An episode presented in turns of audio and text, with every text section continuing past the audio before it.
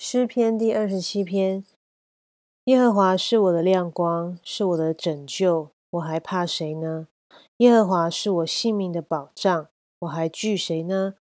那作恶的，就是我的仇敌，前来吃我肉的时候，就半跌扑倒。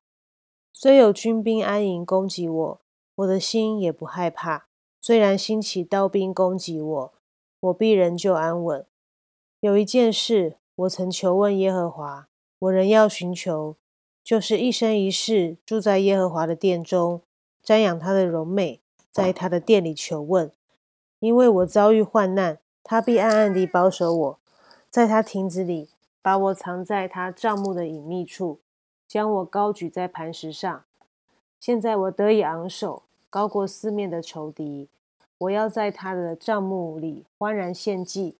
我要唱诗歌颂耶和华，耶和华，我用声音呼吁的时候，求你垂听，并求你连续我应允我。你说你们当寻求我的面，那时我心向你说：耶和华，你的面我正要寻求，不要向我掩面，不要发怒赶逐仆人。你向来是帮助我的、救我的神呐，不要丢掉我，也不要离弃我。我父母离弃我，耶和华必收留我。耶和华，求你将你的道指教我，因我仇敌的缘故，引导我走平坦的路。求你不要把我交给敌人，遂其所愿，因为妄作见证的口，因为妄作见证的和口吐凶言的起来攻击我。